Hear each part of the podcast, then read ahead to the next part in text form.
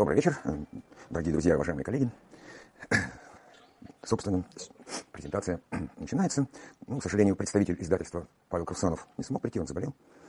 Так что я, наверное, в своем обычном режиме было много презентаций предыдущих книг. И обычно это было что-то вроде небольшой лекции по мотивам одного из сюжетов или какой-нибудь темы, или даже чаще в развитии темы, которая была затронута э, в тексте.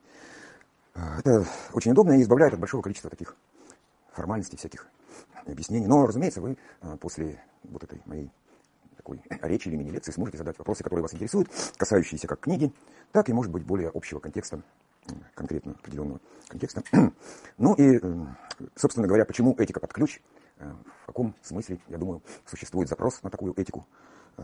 И да, надо признаться, что в некоторых издательствах, по крайней мере в двух, включая и Limbus Press, я пользуюсь своеобразным таким принципом карт-бланш.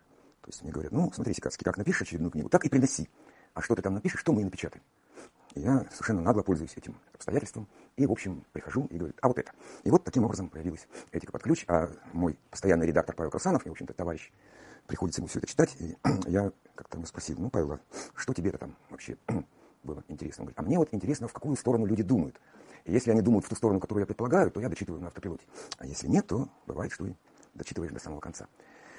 Итак, этика под ключ – это, конечно же, набор, э, своего рода, причем рецептурный набор э, правил, настроек и реже запретов, то есть некоторых директив, которые э, не больше, не меньше предполагают как бы, возможность и даже некий императив, но пробный императив, попробовать выстроить жизнь таким, свою жизнь и жизнь тех, кто разделит с тобой эту рецептуру, таким образом, чтобы выполнялись именно эти настройки. А дальше, что называется, посмотрим.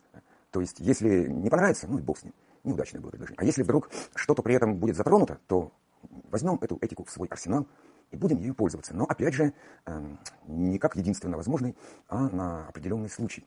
И в этом главная странность, поскольку тут безусловное противоречие самой идеи э, этики и нравственности. Поскольку предполагается, что как бы, какой бы она ни была, исторически мы видим огромное количество сменяющих друг друга этических систем. Э, одно дело, там, допустим, этика эвдемонии и достойной жизни в античном полисе, совершенно другое христианская этика, основанная на идее спасения. Совсем третья вещь – это этика угнетенного класса. И их множество. Но каждая из них для того, чтобы быть системой нравственности, обязана претендовать на всеобщность. То есть, как если бы мир жил по этим законам. Каждая этика предполагает, что она, э, наконец, нашла правильные слова для всеобщих нравственных норм. И если прежде эти нормы не были известны, ну что ж, остается пожалеть наше убогое прошлое. А если кто-то их не знает сейчас, то опять-таки ему же хуже. И вот эта внутренняя претензия на всеобщность, она аутентична и органично присуща этике как системе. Есть что-то общее с, вообще с любовью, потому что э, истинная любовь, она же на вопрос того или иного из любящих. Да?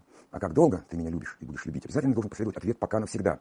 И этот ответ навсегда, он аутентично должен быть вроде бы вмонтирован и в этику, иначе мы будем иметь дело с чем-то другим, с какой-то ситуативной м, установкой, вообще с чем-то, наверное, нечестным. То есть, в конце концов, допустим, если мы скажем, что у каждого своя истина, то, в общем-то, зачем мы будем в СУИ использовать прекрасный термин «истина»? Если, он, если у каждого она своя, ну, назовите это как-то иначе и так далее. Уж хотя бы принципом или компромиссом, консенсусом. Истина на то она истина, что она должна быть единственной. Даже если так странным образом случится, что я и есть единственный человек, который ее разделяю, ну что же это? Аз есен истина, так тоже возможно, но все равно она должна быть единой. И этика, которая, как бы, э, в общем-то, зеркально отображает истину как нечто познаваемое на сферу поступков и выступает в качестве добра или блага, должна быть устроена примерно так же. Но проблема в том, что эти наши установки э, в какой-то момент просто перестают выполняться. То есть даже если мы, например, по-прежнему продолжаем считать, что нравственность носит всеобщий характер, и будем как бы обличать, бесконечно обличать безнравственность во всех ее проявлениях, э, рано или поздно сама наша, само наше обличение и логика будут легко подделаны, фальсифицированы, это лучше, чем э, Джон Зе не скажешь. У него там есть замечательный такой принцип большого вора, э, который гласит, что вот хозяин, хранящий свои сокровища в сундуке, очень заботится о крепком замке, чтобы никто не смог этот сундук скрыть. И все время то один секретный замок поставить, то другой. И воришки не могут его взломать до тех пор, пока не придет большой вор, который схватит сундук под мышку и будет беспокоиться только о том, чтобы он не раскрылся по дороге. И выяснится, что выкрадена твоя этика вместе с ее императивами, и, в общем-то, бесполезно было отстаивать ее такой неповреждаемый характер. Это не так. Если чем и характеризуется современный мир, то, конечно, тотальной подменой ценностей, имен и, собственно говоря, в силу этого фактом реального многообразия этик а, и поэтому тот, кто отказывается признавать эту неизбежную ситуацию, попросту говоря, обрекает себя на слепоту. То есть, если, скажем, условно говоря, либерализмом называется то, что для классического либерала вроде Адама Смита или Джеймса Стюарта Милля было нахлебничеством и социальным протекционизмом, то есть называется теперь нечто прямо противоположное тому, что под этим имелось в виду, ну что ж, а как-то по-прежнему под этим знанием кто-то идет. Да? Если, условно говоря, ты ведешь борьбу за семейные ценности, а кто-то говорит, да и мы за семейные ценности, потому что наш прекрасный однополый брак, он идеально будет сохранять нашу новую уникальную семью, поэтому мы поддержим борьбу за семейные ценности. Итак, сплошь и рядом мы обнаружим, что практически нет такого понятия, которое не было бы подменено, а, которое не, не могло бы использоваться в прямо противоположном контексте. И, собственно говоря, выход какой? Выход такой, что честно признать, что а, засорение этического поля в этом смысле безнадежно, и нам необходимо а, набраться хюбриса, то есть той самой дерзости, и сказать, мы учреждаем миры пробных этик. Э, и посмотрим, что из этого получится, ибо, опять-таки, деваться некуда. Ибо э, ту самую единствен, единую нравственность подменили, и шансов восстановить ее нет, кроме, опять же, предложить эм, вот э, этот оазис, да, блаженный островок или архипелаг блаженных островов, как сказал бы Ницше, внутри нашего многогрешного мира, и вдруг окажется, что, э, может быть, там стоит побывать, а то и вообще бросить якорь. Это, в общем-то, все та же ровная ситуация, она как раз касается и самого главного принципа эм, Ницше, да, который говорил, что э, когда мы ведем борьбу за свободу и за суверенность нашего разума и нашей воли, мы никогда, ее, мы никогда не одержим победу до тех пор, пока не сдвинем несдвигаемый камень с надписью «было». Этот камень э, на самом деле вмененное прошлое. И, и мы можем сколько угодно бороться против фальсификации истории, против попыток наше прошлое подменить, э, но мы не видим, кто скрывается за этим камнем, кто давным-давно совершил уже подмену фактичности, кто сказал, что на самом-то деле ваша история состоит вовсе не из этого. Она, например, состоит из того, что, э, прикрываясь логоцентризмом и фалоцентризмом, э, женщина находилась в непрерывном угнетении, и история – это история ее освобождения. А что говорить про сексуальные меньшинства, которые имеют точно так же свою историю? Да? А что говорить про вот эти э, поверхностные способы идентификации, которые точно так же говорят нам, что, ну, в общем, э, все, что вы называете историей, это варварство, которое не жалко отбросить и ни разу о нем не вспоминать. А мы предлагаем вам честную, хорошую историю правильных взаимоотношений. Э, то есть в действительности как бы эта пресловутая фактичность подменена, сама подмена случилась еще где-то, по-видимому, э, в середине 20-го столетия, а ее следствие, когда э, фактичность была, собственно говоря, отнята у науки, как ее важнейшее достояние, это уже произошло на наших глазах. Был ли это началом этого пресловутый случай с пробиркой? С, масс, с оружием массового поражения Саддама Хусейна, который потрясал госсекретарь Колин Пауэлл на трибуне ООН. Или это был какой-то другой случай, неважно. Тут довольно сложно э, первичную сцену отобразить. Главное, что потом пошла сплошная череда подмены фактичности, и мы видим, как постепенно там наука встает на колени перед экологическим неуязвичеством, перед э, запросами общества, какими бы они ни были. Э, то наука, которая так героически держалась на протяжении 18-19 века, сдалась.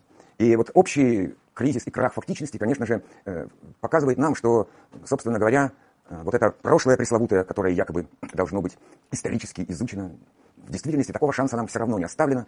И, быть может, честнее и справедливее было бы сказать, нет, мы объявим наш собственный мифопоэзис. Мы тоже выберем из прошлого то, что нас устраивает, то, что резонирует с нашей душой, там, будь это какая-нибудь всеобщая одержимость э, пространственная открытием Америки или Антарктиды. Или это будет какая-нибудь э, э, имперская сверхзадача или настройка. Мы бесстрашно ее выбираем и говорим, коль скоро все равно за нас пытаются э, э сформатировать объективное прошлое, ну что ж, так же обстоит дело и с этикой. То есть в этом отношении мы и вправду видим, да, что современная вот э, этика, или даже скорее их набор, представляет собой, в принципе, достаточно жалкое и убогое зрелище, которому, однако же, мы можем все-таки э, приписать, ну, в отношении этого зрелища современных этик или этических систем, мы можем высказать несколько э, оценок или наблюдений, которые все их характеризуют.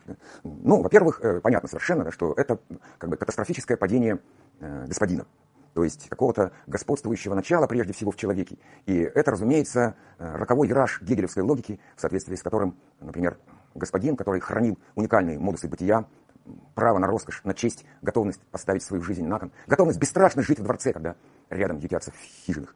И также и его госпожа хранила право на каприз, ради которого возможны были всевозможные рыцарские подвиги. Она за это отвечала по-своему, своей безоглядностью и точностью выбора. И эта драгоценная площадка хранилась до тех пор, пока не созрели силы, способные ее экспроприировать. Ну так идет логика Гегеля, и действительно удалось э, более широкому кругу лиц э, воспользоваться этим драгоценным экзистенциальным достоянием. Но, конечно, с некоторым понижением градуса, понижением статуса и понижением ставки. Ну, на смену рыцарям-феодалам пришла буржуазия, потом пришел пролетариат, который всякий раз, э, с одной стороны, это было торжество справедливости, поскольку, поскольку все люди равны, и каждый должен быть, должен, безусловно, обладать теми же правами, что и я. Это некоторая универсальная установка, которая, э, которая на самом деле, очень трудно преодолима. Ибо могу ли я чувствовать себя приличным, порядочным и достойным человеком в мире, если каких-то других людей я в качестве таковых не вижу? С этим ничего не поделаешь. Но, с другой стороны, э, необходимо каким-то удивительным образом сохранять в себе это внутреннее господское начало.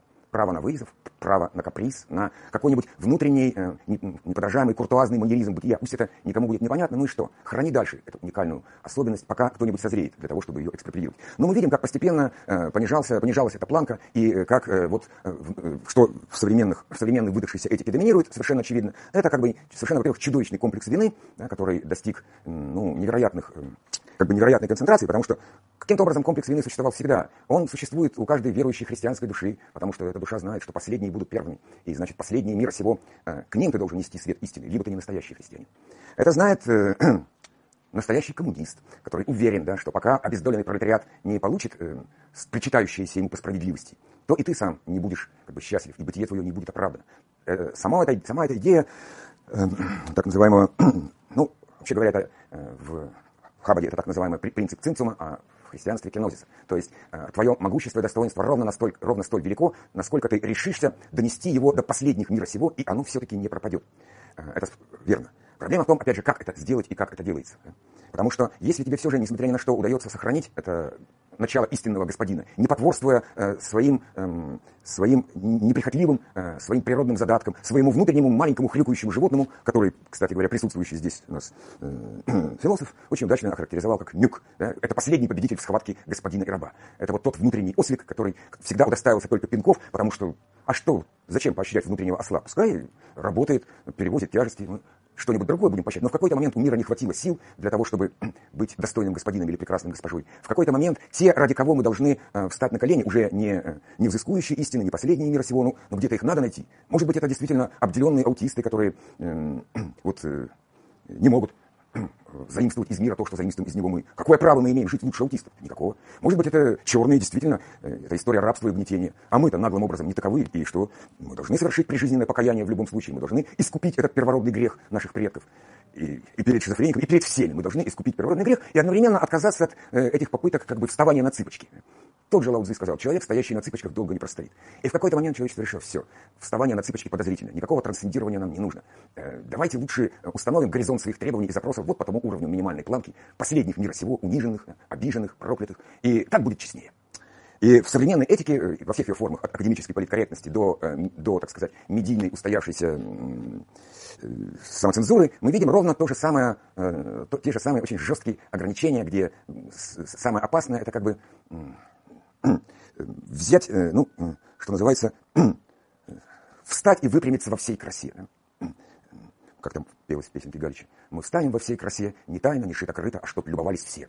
Не надо потому что в мире еще очень много несчастных. Невероятно большое количество тех, кто не получил такое же образование. Небольшое количество, очень большое количество особенных детей, из которых вырастают особенные люди. Не надо выпрямляться и вставать во всей красе. Живи в мире так, как если бы он был максимально удобен для аутистов, инвалидов. И это тотальное усугубление комплекса вины, которое, ну, совершенно очевидно, оно, собственно, произошло, происходит в наших глазах, и оно э, утверждено в качестве правящей этики, которую ты не можешь нарушить, не потеряв при этом звание э, как бы приличного человека, не будучи обвиненным там фашизме, империализме, логоцентризме, фалоцентризме и так далее. То есть э, в любом случае перед нами вот э, этот комплекс вины достиг э, своей максимальной концентрации. Одновременно, соответственно, да, произошел, как бы утвердился и комплекс неверия в себя, в свои лучшие стороны, постоянная готовность внутреннего сдерживания, обуздания и такой, как бы сказать, минимализм. Да?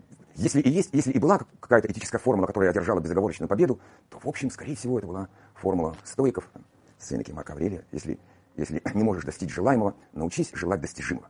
Вот этому мир точно научился. И никто больше не пытается достичь желаемого, да и само желаемое подозрительно. Что это за желаемое? Авторизация мира, бытие господином? Нет, будь скромнее, будь проще. Эм, в конце концов, э, ты этим поможешь себе благодаря тому, что тебе больше не придется вставать на цыпочки. Не придется особо там трудиться, чтобы кого-то обольщать, пленять э, своим, э, своими природными данными или своей поэтической строкой. Не надо ничего этого делать. Э, раз уж мы сочли, что последние мира сего достойны уподобления, то давайте из себя самих сделаем последних мира сего, упраздним сначала пьедестал, потом подиум, и, соответственно, э, останутся, останемся мы такие, какие есть. Какие, у каждого свой нюк, но тут есть некоторая симметричность, и, в общем, э, эта симметричность на, на ее основе и формируется современная этика. Главная, конечно, проблема ее в том, что она отсекает невероятное количество возможных жизней. Э, совокупного человеческого опыта, опыта самой телесности, которая на самом деле, э, эта телесность как бы прекрасным образом свернута у нас как, как нечто нечто имеющееся под руками, но нужен побудительный мотив. Нужна, как ни странно, некая правильная зовущая нас этика, которая разворачивает ту или иную телесность, пригодную для странствий, для безоглядной влюбленности, для флиртов, для э, выбора ближнего круга в качестве своей площадки резонирования. И просто самой готовности попробовать иное, как бы своей готовности вот выбрать любое из столетий, войти в него и дом построить в нем. То есть главное, по-видимому, наше возражение на э, вот той примитивизации, потому что, с одной стороны, да, современная этика бесспорно стала в каком-то смысле честнее. Этого нельзя не признать. Она очень честна, потому что прежняя еще, как бы прежняя наша нравственная установка и этическая установка имела характер императивов. Что значит императив? Императив – это все-таки некоторое адресованное самому себе принуждение.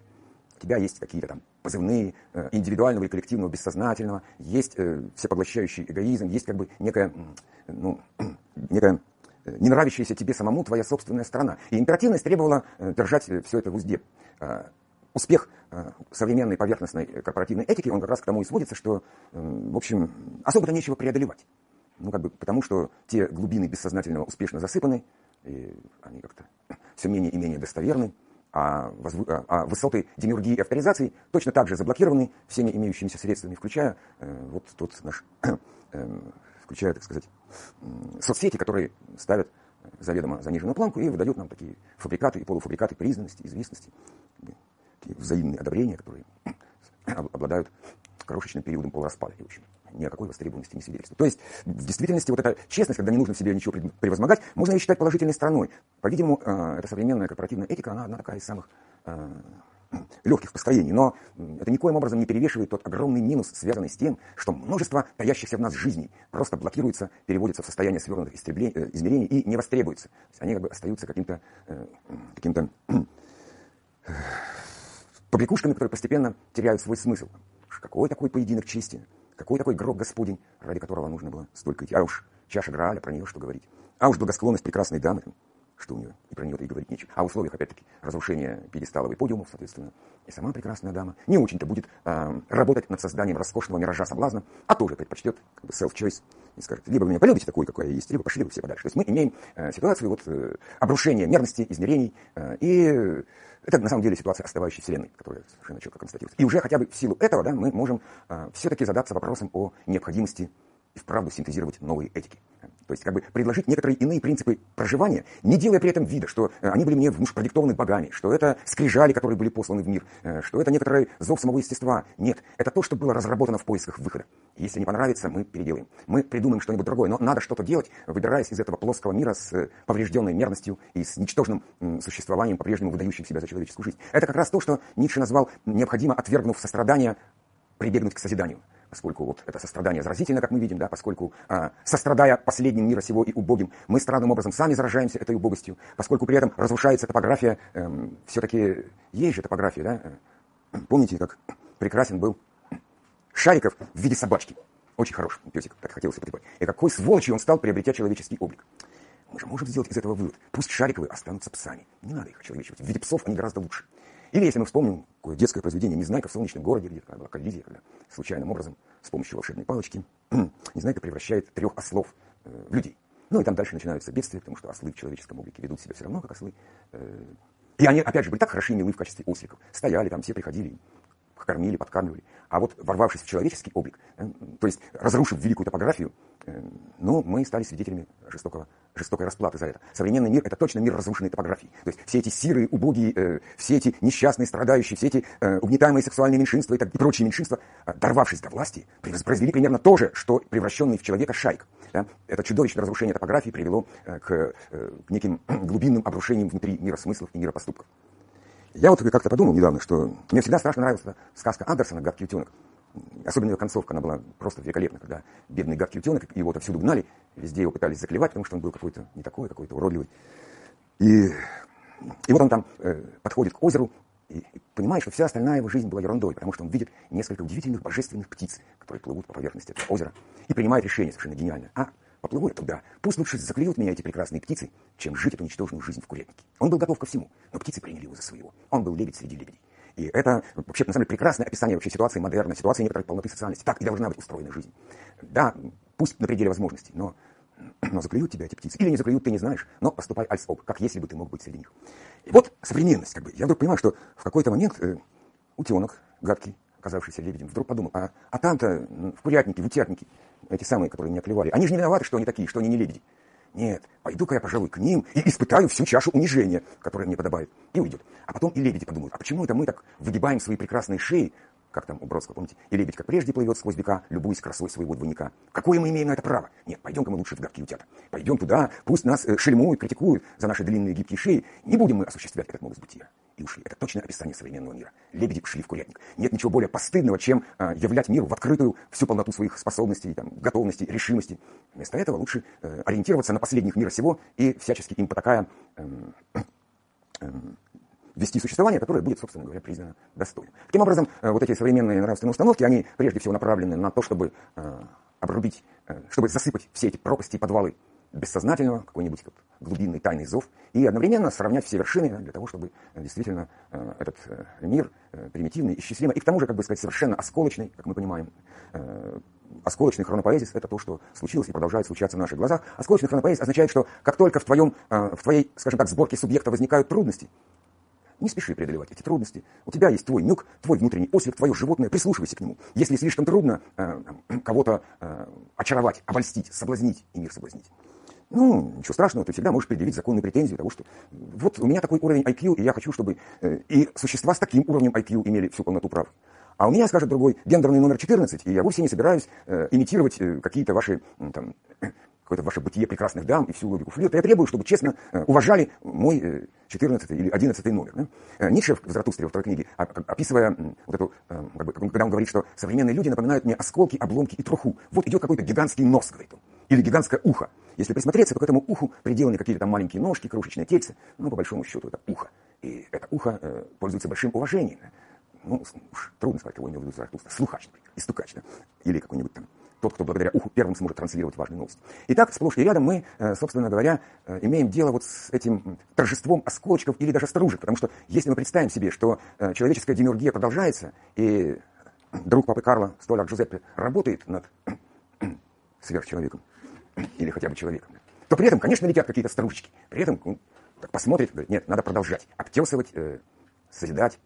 Но в какой-то момент брошенные в угол стружки, последний мир всего, а также недообработанные болванки могут соединиться, образовать своеобразный интернационал и сказать, все, наше время пришло, хватит строгать сверхчеловека, мы прекрасные, замечательные стружки, у одного такой номер гендера, у другого третий, у другого четвертый. И вот эти как бы обломки целостной сексуальности, обломки целостной чувственности и так далее, они-то и, собственно говоря, э, и становятся людьми по преимуществу. И такая же у них этика.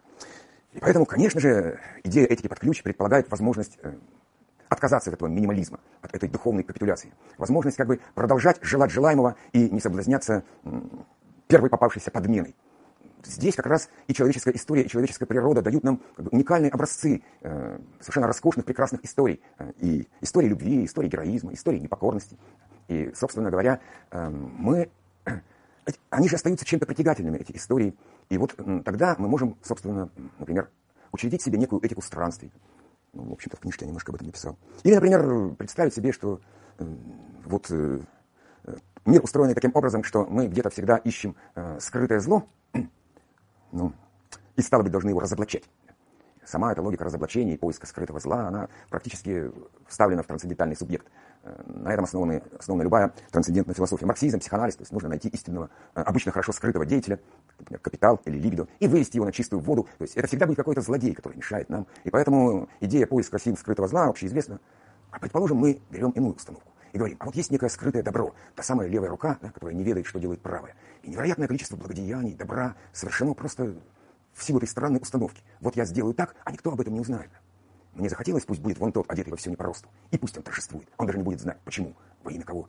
То есть э, это на самом деле гораздо более такая м, интенсивная демиургическая настройка. Э, этика э, незримого добра, которая превозмогает в том числе и авторизацию мира. Но тайное знание-то остается, что пока там какие-нибудь прославившиеся художники или даже политики будут говорить, ох, как мне офартило, повезло, какова была удача, какова была избранность. А, быть может, те носители скрытого добра скажут, ну ладно, так дальше и думай. И они э, тем самым... То есть, на самом деле, это вполне работающая этика, которая может породить удивительный мир. Такова же и этика ближнего круга, по-своему чрезвычайно э, притягательна. Но я бы сейчас хотел э, еще несколько слов сказать о том, что, чего здесь в книге нет. Это, собственно говоря, э, такая номадическая этика, или этика истинной видимости, э, которая, в общем-то, тоже опирается на э, определенную честность миражирование, как бы это сказать, на, э, например, ну, наверное, лучше всего эти расхожие строчки Булата Куджава объясняют суть дела. Да?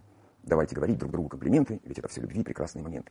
А давайте попробуем. Давайте, вот, э, скажем, история и литературоведение безжалостно опровергли романтический миф со всеми этими музами, со всеми этими крылатыми пегасами, с тем, что добрый, с добрым утром Бог говорит Бах, с добрым утром Бах говорит Бог. Ну, все, нам объяснили, как осуществляется текстопорождение, да, как осуществляется э, первичная сцена авторствования в литературе. Хэрол Блум нам все рассказал об этом. Мы, да, и даже и до него еще тот же Шкловский, тот же Апояс. Мы все это понимаем и говорим, хорошо, а мы все же учредим тот мир, где, который будет устроен именно так, где наши занятия искусством и взаимные приношения будут считаться прекрасным человеческим проявлением. И мы совместно этому порадуемся. И мы э, не будем жалеть добрых слов. Да. А, на самом-то деле, некоторая пародия на это в виде вот, э, этих дружеских электронных комьюнити, она существует. Но это как раз жалкая пародия, которая отвлекает от подлинной сути дела, вот, да, от того как бы куртуазного манеризма бытия, который, быть может, действительно достоин э, вот, воплощения в жизнь. Э, и, в таки, и тогда, собственно говоря, мы по-настоящему раскрываем смысл искусства, допустим, поскольку искусство это действительно не э, создание точечных опусов, прежде всего, а это некоторое этически-нравственное предложение выбрать тот или иной образ жизни. Начиная от иногда почти прямой, буквальной инсценировки да чего. Вот игра в бисер Германа Гесса. Интересная вещь. Попробуем учредить что-то вроде Касталии. Может быть, пойдет. Может быть, наша собственная игра в бисер даст нам интересные плоды. Но мы не будем делать вид, что это не спосланная свыше единственная возможная нравственность. Мы будем ею пользоваться ровно до тех пор, пока не наступит спонтанное оскучнение. Потом временно отложим и сдадим в архив и перейдем как бы к, э, к тому, что когда-то, в общем, ведь когда-то на самом деле э, это чудо истинной видимости, это вообще гегелевский термин истинная видимость, который в Гегель в своей эстетике э, неожиданно говорит, что да, полнота истины вместе с ее результатом, все это прекрасно, это и есть путь абсолютного духа восхождения конкретности понятия. Но есть еще и истинная видимость, которая всегда останется чудом. Как бы, как, это то, что делает, например, живописец, открывая перспективу, отличающуюся от физической перспективы, и вот мы зачарованы этими цветами, да, натюрмортом, больше, чем живыми цветами. Или мы, например, можем э, любить персик в отсутствии персика, как нечто сочное, прекрасное, ну, как даже некоторую одержимость, такую анелическую. Если этот персик точно описан нужным порядком слов или нужным образом, никакой реальный персик нам его не заменит. И вот эта истинная видимость, которая, э, например, э, с одной стороны, она учреждается, конечно же, живописью эпохи Возрождения, э, и Тицианом, и Микеланджело, и Леонардо, а уж там про Веронезе и Боттичелли нечего говорить. С другой стороны, то же самое по-своему делает Галилей, который выбирает определенный зримый образ мира, то есть он выбирает как бы лучшие ракурсы, тем самым прибегая и к своим э, инерционным системам отсчета, да, прибегая к своему принципу относительности, и к телескопам прибегая. То есть весь инструментарий позволяет ему дать удивительный ракурс мира, где все, сходит, где все сходится. И это сработало как прекрасный иллюзион истинной видимости. Одновременно с этим формируется и другой иллюзион, который можно назвать э, эстетикой интеньера. То есть это, в общем, роскошные балы, новые правила э, ухаживания, новые правила иновидимости, где точно так же, как в живописи, становится возможным как бы обрисовать скрытую перспективу. Все эти вещи соединяются вместе, и перед нами какой-то роскошный иллюзион. Может быть, он не выдержит прямой критики, да? этот иллюзион рассыпался там, лет 30-40 назад уже. Ну, ну и что? Но он по-своему был чрезвычайно интересен. И вот идея такой, э, идея как бы истинной видимости, она предполагает, что мы в действительности и вправду можем, подобно тем же археологам эпохи Возрождения, примерить различные уцелевшие фрагменты на предмет того, а нельзя ли из них соорудить жизнь достойную проживания? Нельзя ли как-то их противопоставить все этой бесконечному комплексу вины, бесконечному комплексу самообуздания и призыв, как бы этот призыв, да, каждому внутреннему лебедю, все, вон из курятника, идите, плывите в своем озере и не обращайте внимания на э, тех, кто там квохчет и щебечет. Ваш другой удел. И пусть лебедь, как прежде, плывет сквозь века, любуясь красой своего двойника. Это настолько важная настройка мира, да, настолько важная часть его э, полной развертки, что мы не должны обречь ее на уничтожение и пожертвовать ею ради комплекса вины и ради общей тепловой смерти социальной вселенной. Такова вот истинная цель э, создания прикладных этик. Спасибо.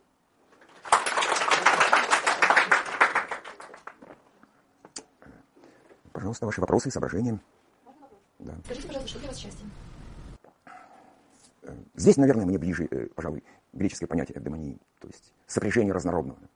Счастье никоим образом, я думаю, не может быть сведено к мономаниакальности, а оно должно удерживать внутри себя перспективу, какую-то долю разнородности, какую-то возможность дистанции, да, когда, э, как бы ни была прекрасна самозабвенность и подлинность, все равно счастье я представляю себе как многомерную фигуру, выдвинутую в незримые измерения, и если какие-то из этих измерений обрушатся, то мы вместо счастья получим что-то вроде, э, ну, в той или иной форме, что-то вроде мономаниакальности или наркотической эйфории, или какой-нибудь такой же наркотической эйфории социальной признанности.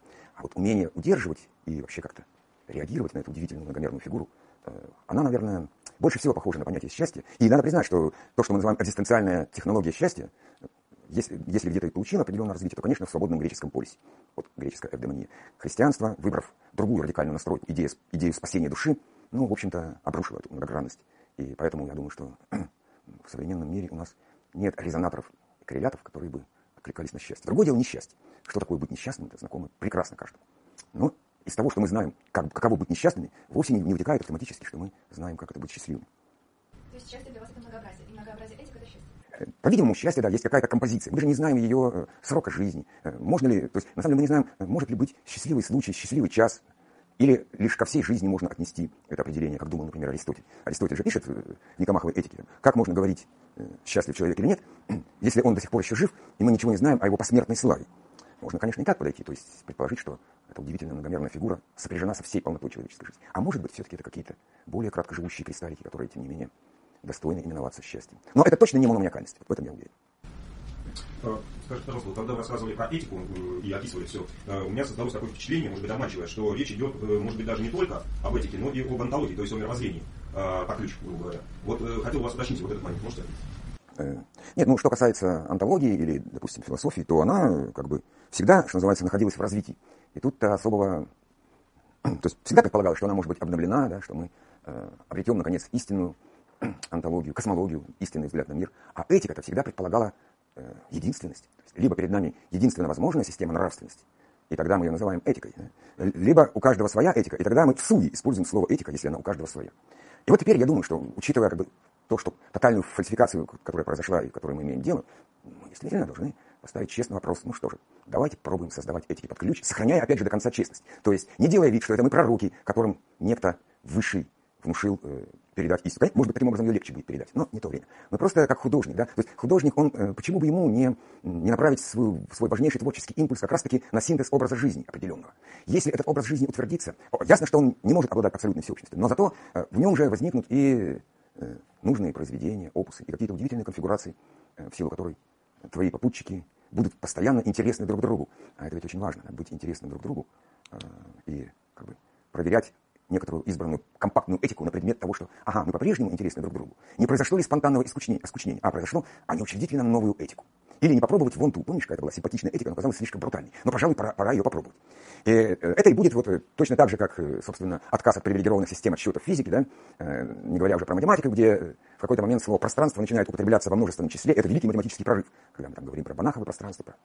Само, само слово алгебра начинает употребляться во множественном числе. И, наконец, этика. Мы должны признать, что либо мы э, честно пытаясь уцелеть в этом мире термодинамического упрощения, в котором мы сейчас живем, да, в мире, который загоняет лебедей в курятники, э, либо мы создадим себе ту или иную этику, взяв лучшее из истории и интересующее нас, либо мы по-прежнему будем в этой разрушенной топографии потворствовать своим непритязательным незатейливым внутренним животным, отказываясь от бытия господина и бытия госпожи. Скажите, пожалуйста, для вас а, категория духовности, категория этики, а, а, их соотношение, для вас духовность включает этику? Вот интересно ваша точка зрения, ваши видение на два вот этих понятия. Ну, на самом деле они, конечно, близки, но дело в том, что э, тут ведь тоже нужна определенная чуткость философского слуха. Некоторые термины, они, э, собственно, с ним происходит тоже, что с эффектом замыленного глаза. Слово «духовность» столько раз употребляли в СМИ, что в какой-то момент мы понимаем, ну, все, ничего путного с духовностью сейчас сделать нельзя. Так же, как, например, в 60-е годы так произошло с понятием информация, когда э, направо или налево использовалось благодаря кибернетике, и, казалось бы, все объясняло. В какой-то момент человек с хорошим вкусом запретил себе произносить слово «информация». В еще большей степени это произошло и с духовностью. Поэтому я думаю, что на самом деле это произошло не с ее сутью, а с ее амортизацией и инерцией в нашем словоупотреблении. Поэтому, а этика более нейтральна. Поэтому, когда мы говорим об этике, мы э, не, не, как бы не впадаем в ложный пафос принципе, а в греческом зале, в греческом зале. Это прекрасно. А когда мы произносим духовность, мы чаще всего против нашей воли впадаем в ложный пафос. Поэтому я думаю, пусть оно какое-то время это слово термин полежит на полочке, лет 20-30 очухается, и мы вернем духовность, и будет нам хорошо. Легко ли переходить из одной в другую, как вы говорите? Э, нет, на самом деле, конечно, это еще и непривычно. По большому счету, вот, вы же понимаете, что переход всегда осуществляется э, обычно, да, путем как бы обретения истины. Да. Вот в какой-то момент мы понимаем, что это водораздел нашей жизни. До этого я вел неверную, греховную жизнь, а теперь буду жить не по лжи. То есть это не брак, это по-настоящему. Ты решаешь, что та всегда, была не всегда так было. Да? Всегда предполагалось, что, что получив озарение, истинное знание, там, какой-то глубокий нравственный урок, после этого мы меняем и наста... жизнь, начинаем жить настоящей жизнью. Теперь же, когда мы понимаем, что э, имеется некоторый набор этик, нам не обязательно э, к этому прибегать. То есть мы как бы честно можем сказать себе, не то, что было, так жизнь была бы уж так греховна, неверна, но она, например, наскучила. Или она, например, исчерпала себя. Да? И потом, опять же, мне всегда невероятно нравился этот апокриф Будды о том, что в любом пути, даже если это путь к совершенству, самое интересное – оглядываться по сторонам. И вот оглянулись мы по сторонам, а вот, а вот она, там, льдина, дрейфующая. А вот озеро, в котором плавают эти удивительные птицы. А вот эти странные чудаки, которые пытались найти чашу Грааля. Или просто как-то, на самом деле, множество э, артистич... Э, художественных тусовок выполняло эту миссию компактной этики. Пусть короткое время, пусть не очень-то не очень-то объективируя, ну, те же, те же абериуты, чинари, да, или даже та же, та же какая-нибудь новая академия Тимура Новикова, или Короче говоря, на самом деле мы можем найти немало таких тусовок, которые создавали э, свою микроэтику, но они не считали, что это, э, что это должно быть как-то передано в произведениях. А зря. Но, но они могли этого делать именно потому, что этика оказалась незыблемой. То есть, либо ты обладаешь нравственностью, либо ты безнравственен. В лучшем случае тебе скажут, ну да, что есть еще исторический параметр, что, конечно, в истории системы нравственности менялись. Э, а тут, в принципе, мы можем с открытым забралом говорить, э, как бы, выбирать ту или иную этику. Как, кстати, в современной математике, где э, система аксиом, то есть предполагалось, что нам нужно взять тот набор аксиом, который будет наиболее прост и очевиден.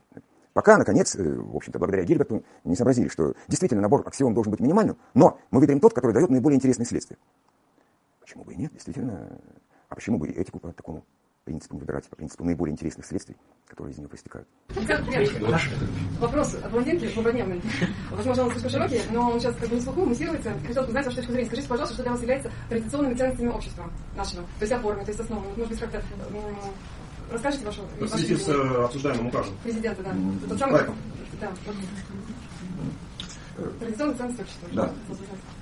Я вот почему-то вспомнил такое небольшое высказывание Берксона, который говорит, что э, очень часто ошибаются, продолжая придерживаться взглядов и ценностей, которые сегодня уже никуда не годятся и ничему не отвечают. Но самая большая ошибка, говорит Бергсон, это э, счесть устаревшим то, что по-прежнему составляет еще самый нерв жизни. И в этом действительно что-то есть. Мы, вправду, наверное, э, традиционные ценности – это почти то же самое, что духовность. То есть очень трудно что-нибудь внятное, членораздельное произнести изнутри.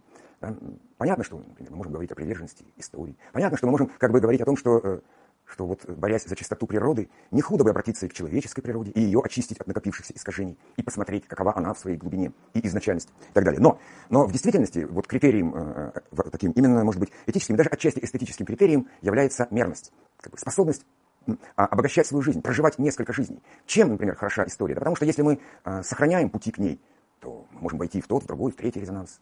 Кем нужно было быть, чтобы быть землепроходцем? Ага, вот кем. А кем нужно было быть, чтобы отправиться в раскол и сгореть на самосожжении. А кем нужно было быть, чтобы пойти в чисто поле в вольное казачество? Если мы как бы сохраняем эти возможные ходы, то мы, в общем-то, сохраняем удивительные резонансы самих проживаемых жизней. Э, это для нас своего рода приоткрытые возможности. И чем больше у нас приоткрытых возможностей, тем ближе мы к тому э, более или менее законченному произведению столяра Джузеппе. Чем меньше у нас таких возможностей, тем больше мы похожи на стружки, а то и на опилки, которые вполне пригодны для э, вот этой одномерной, такой примитивной этики. Даже специализация. Да как специализация? Я имею в виду, что вы просто говорите так много многообразия, многомерности, и что нужно прожить много жизней, а как же специализация, когда человек выбирает одну профессию, не 10? А так ведь не всегда бывает. Кстати, как раз со специализацией. То есть, с вашей точки зрения, как бы специализация – это зло?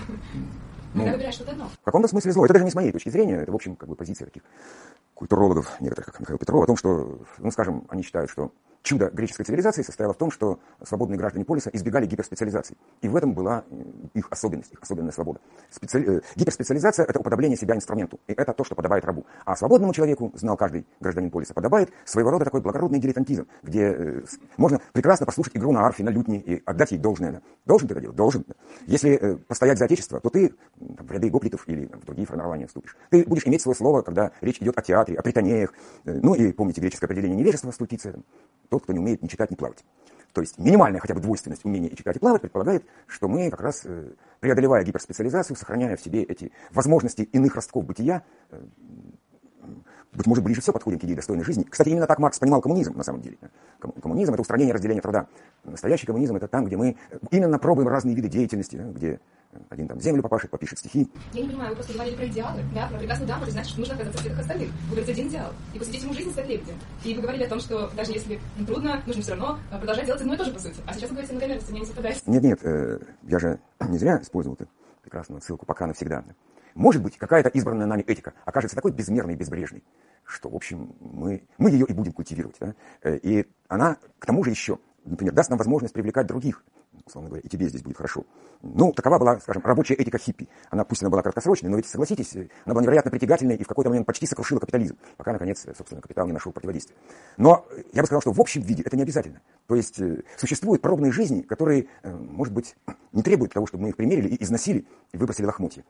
Потому что к этому времени и наше тело, и наша душа тоже превратятся в лохмотья. А может быть, эти пробные жизни имеют свой срок годности и, и границы. И границы. Да. Может же быть жизнь, например, Боттичелли, а может жизнь быть Сигизмунда Тесла или Савонарова. Их тоже стоит мерить. Э, ну, любопытно всегда, безусловно, провести такое сравнение. Более того, э, вот в главе под названием «Археология этики» я как раз и пытался, э, ну, как бы, дошедшие до нас фрагменты, обломочки, не в тех контекстах, вернуть в их изначальный контекст, когда что-то там, что в другой среде кажется, ну, например, ну, непонятным отсутствием доброжелательства, условно говоря. Потому что я-то думаю, что среди мотивов безусловной корысти и пользоприношения, это все-таки господствующий мотив, есть еще один равномощный мотив, который гласит, чтобы жизнь медом не казалась. И волей-неволей люди так относятся друг к другу, что тот, кто слишком удачлив, кому все легко дается, ну почти невозможно удержаться, чтобы не подставить ему палки в колеса. А то он решил, что жизнь это малина или мед. Нет, пусть жизнь не кажется тебе медом. И такого рода мотивация достаточно универсальная, может быть отслежена где угодно. Но на самом деле можно попытаться реставрировать миры, где эта же мотивация означает как бы борьбу за собственную суверенность воли, э, готовность сопротивляться всем ударам судьбы. Если мы перенесем эту настройку в правильный мир, то она и сработает так, как подобает. Но поскольку мы пользуемся случайными обломками, то, конечно же, э, мы имеем дело вот с такими досадными сбоями. Вы очень красиво рассказали про идеалы и реставрацию идеала, и про господство. Очень интересно. Но меня прямо резануло а, ваше отношение к сирым и убогим, как вы говорите, ну, скажем, курицам. Вот. А, и я не очень понимаю, какое место в вашем мировосприятии занимает сочувствие. Просто не показались ваши слова жестокими, простите за откровенность. Понимаю, да, и, в общем, наверное, это резонный упрек, но, но, например, когда Ницше говорил, что созидание всегда выше сострадания, ведь, уверяю вас, он это не ради парадокса говорил. Не для того, чтобы все подумали, ну надо же, какая удивительная, какая удивительная формулировка, падающего толкни. Как оригинально. Да нет, конечно. Э, речь шла именно о том, что, э, да, какая-то наше внутреннее виктимное начало, наша готовность искупать первородный грех прекрасна. Но, по-видимому, она прекрасна до поры до времени, пока не разрушится топография самого присутствия, пока этому найдется достойное место. Потому что э, сделать э, сирых и убогих равными тебе, это великое человеческое стремление. И одновременно это именно суть божественного кенозиса или цинцу, чтобы, чтобы так сказать, Шехина или София, оказавшаяся в мире, смогла дойти до последних степеней воплощения и все же остаться искрой Божьей, после чего вернуться Айнсов в полноту Плеромы или куда-то еще. Однако, если мы в этом сострадании в какой-то момент теряем ориентиры и не можем, что называется, пригласить в наш мир тех сирых, убогих, должны ли мы навеки переселиться в их мир и захлопнуть люки нашего собственного? Это тот же самый вопрос, когда лебеди понимают, что не каждый гадкий утенок будет плавать в этом озере. И, и, и вот решение, как бы, это серьезное решение. Что же, э, как нам быть? Остаться вечным раздражителем да, этого фатального неравенства? Или все-таки взять на себя первородный грех, перестать изгибать лебяжью шею и пойти к цыплятам, утятам, гусакам, э, потому что их жизнь не имеет значения. И, соответственно, принять такое решение. Это достаточно трудный выбор. Он как бы всегда стоит и встает, никто не говорит, что это легко. Но согласитесь, что это значимый момент, вот именно между состраданием и созиданием, да, он, безусловно, работает. То есть это выбор, который встает при каждой личностью, и ей нужно всегда решать самой. То есть э, вы не призываете всех быть лебедями и всегда быть э, уникальными и не таким, как все. То есть есть какие-то ситуации, когда нужно поступить иначе, правильно? Да, хотя нужно, например, я готов утверждать, что этот пресловутый девиз, если не можешь достичь желаемого, научись желать достижимого, ложен и означает формулу, маляр, формулу такой духовного минимализма и моральной капитуляции. Продолжай желать недостижимого, а там посмотрим. Да? Это гораздо более честный и точный ход, который, в общем-то, должен был бы принять, принят как настройка этики. Но э, в условиях утилитаризма, да, в условиях постоянного понижения планки, в какой-то момент это требование торжествует. Да, зачем нам себя обременять, зачем вставать на цыпочки, давайте научимся желать достижимого. И вот научились. Потом выясняется, что это достижимое, во-первых, э, тоже не так просто достигается. Все-таки нужны какие-то усилия, там, какая-то хотя бы минимальная аскеза, во-первых. Во-вторых, это достижимое для нас не всем доступно. Нет, давайте желать другого достижимого, которое доступно вот точно всем, вот этим последним, и в том числе нашему внутреннему похрюкивающему мюку, который, соответственно, э, эту планку минимализма и устанавливает останавливает. Ну, это как э, в «Не знаю, на Луне», там это остров развлечений, куда все мечтали попасть. Да. Э, то есть, э, что вот можно сказать, что, в общем, мне кажется, что э, в любом случае э, полезно и эвристически выдержана такая постановка вопроса, когда мы э, как бы, категорию всеобщей этики, нравственности и морали, э, проанализируя ее с разных сторон, говорим. А на самом деле это некий арсенал где выбор той или иной стрелы, того или иного пути зачастую остается за тобой. А критерием этого выбора, как ни странно, являются не прежние вечные настройки, которые дискредитируют, а иногда это странным образом э, возможность сохранения множественности бытия, множественности фигур присутствия, грубо говоря, возможность прожить как можно больше жизней, не пренебрегая подробностями той или иной жизни, но отказаться при этом от инерции, от э, бессмысленных повторений и от потакания своему собственному низшему, незатейливому началу. Пусть лучше заклюют прекрасные птицы. А вы когда-нибудь невозможности одномоментности вот этой множественности? Э, да сплошь и рядом с этим проблемы, да, но поскольку мы предполагаем, что а, разнородность кванта времени включает в себя различные событийности, то, конечно же, мы можем дождаться, пока растает сахар, мы можем жить в укрупненных единицах времени, не мельчить, не дробить, и за счет этого создается действительно определенный, э, нет, наоборот, многомерный мир в противовес мономаникальности.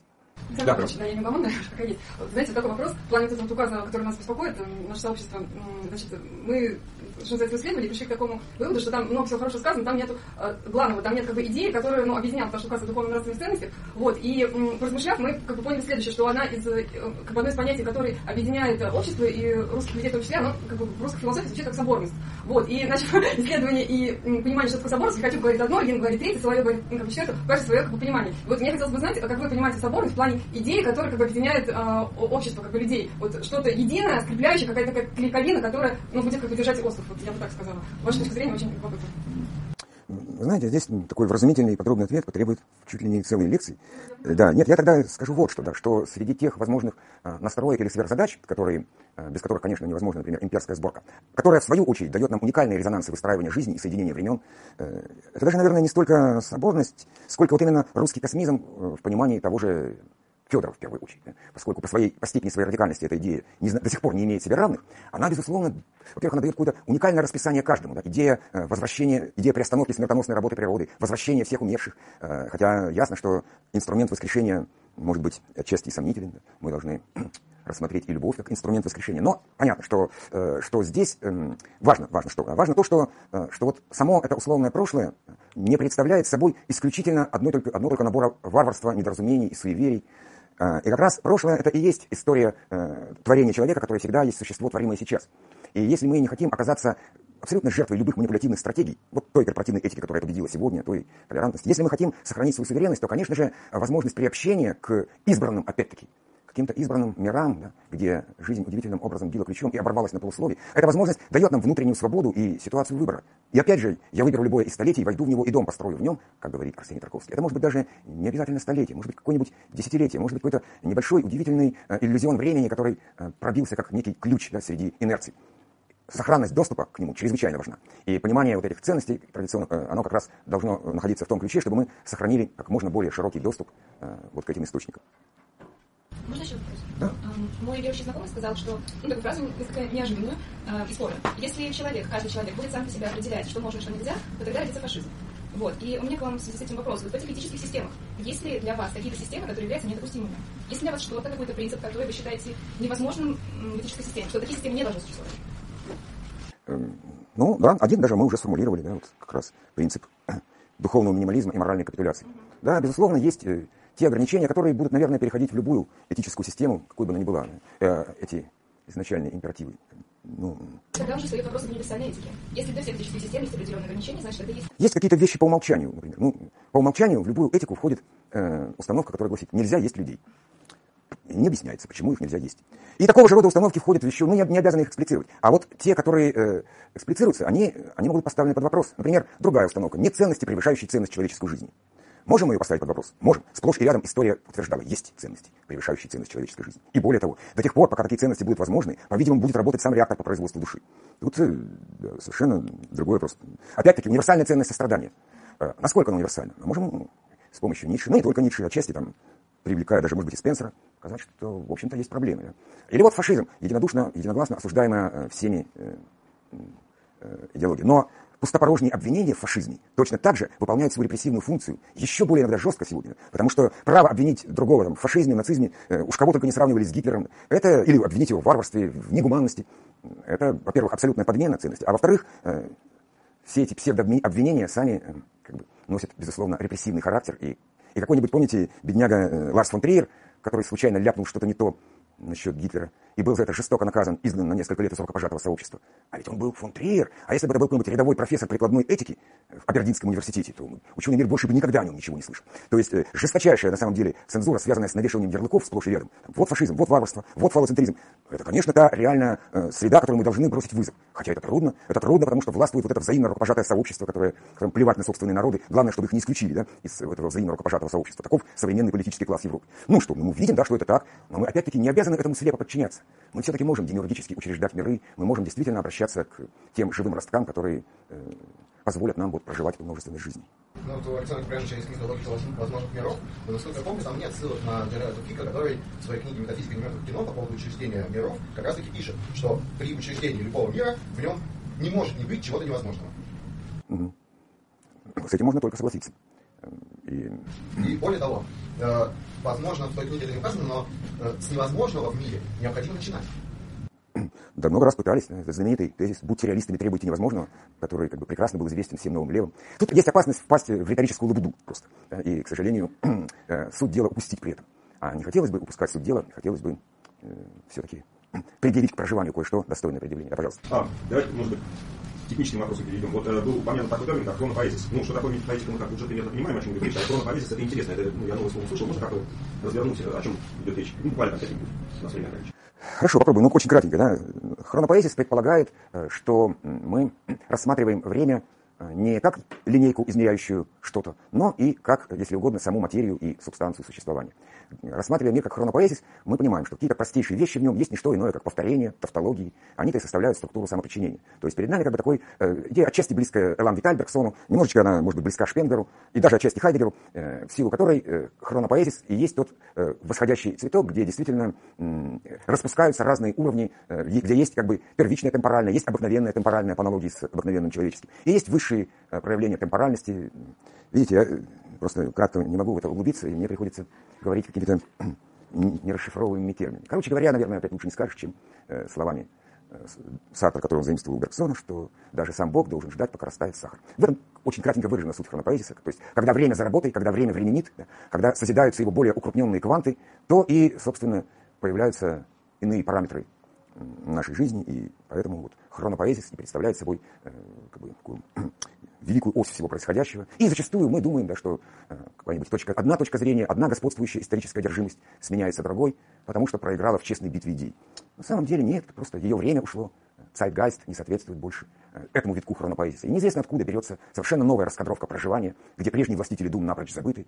Как бы, таков виток хронопоэзии, таков закон композиции, когда мы вновь вернемся к прежнему витку, может быть, мы его не узнаем, может быть, проведем сопоставление. Идея хронопоэзиса, кроме того, предполагает, что всякий э, достигнутый нами уровень настоящего предполагает учреждение нового прошлого, которое будет именно прошлым этого настоящего, а не предыдущего настоящего. Отсюда все эти бесконечные ретроспективные ходы истории, которые, собственно, так интересовали, например, Ницше. Но ну, э, это несколько бессвязная попытка объяснить, что же такое хронопоэзия. Может быть, вы упоминали, но хотелось бы подробнее уточнить. Э, Аристотель в Никомаховой этике в первом томе говорит о добродетели именно в контексте государства. Есть ли в вашей книге что-нибудь об этике не, не с точки зрения субъекта и не про субъекта, а вот именно с точки зрения государства, то есть как этика должна работать для государства? Mm-hmm. Немножко есть, но на самом деле Аристотель-то говорит э, нам о том, что э, и в Никомаховой, и в демовой этике, и в политике, он говорит о том, что само государство учреждаемо свободными людьми, и помните, он говорит, что государство подобно хору, что это как бы некая согласованность, да, где, где каждый должен умерять и сдерживать свои, свой собственный хюбрис, и даже агалму в трактовке Лакана, и стремиться к тому, чтобы это созвучие, согласованность были явлены. Да? В силу этого рождается то самое органическое государство, полития, которое э, представляет собой самостоятельное произведение духа. И вот здесь ключ. Да? Если мы действительно сможем рассмотреть как государство как самостоятельное произведение духа, а таковы лишь органические государства. Понятно? Понятно, что государство сделка или государство контракт, то есть правовое государство, для этого совершенно не годится. Оно совершенно в другом месте находится. А вот если мы будем говорить о произведении духа, например, какой-нибудь там империи Филиппа Александра, допустим, да, или империи Рим, то, то вполне такого рода произведение духа может зачаровать нас не меньше, чем иное художественное произведение, не меньше, чем какая-нибудь э, по-своему э, этика или существующий образ жизни. И его очарование никуда не исчезнет. И это очарование, условно говоря, как очарование имперского Рима так велико, что найдутся государства, провозгласившие себя вторым Римом, найдется государство, провозгласившее себя третьим Римом, а может быть и четвертым, или скажут, что третье отождествление было ошибочным, неважно. Важно, что важно эта степень зачарованности, невероятного обаяния такого произведения духа, как империя. Будь то кочевая империя Чингисхана, будь то империя Филиппа Александровича. И, безусловно, в этом удивительном обаянии и чуткости к этому обаянию тоже скрываются и этические параметры. И, безусловно, некоторые этики по-настоящему раскрываются только тогда, когда мы э, даем возможность этому произведению духа раскрыться, предоставляем ему свое внимание, свое участие, и тогда мы соучаствуем в этом произведении. Ну, а как у сейчас вот, э, э, быть убитым не вовремя, это честно? Я думаю, что Олег долго обдумал этот вопрос. Предыдущий шесть забраковал из-за банальности. И решил, нет, спрошу-ка я вот об этом. Честно ли быть убитым не вовремя? Я думаю, что да, очень честно.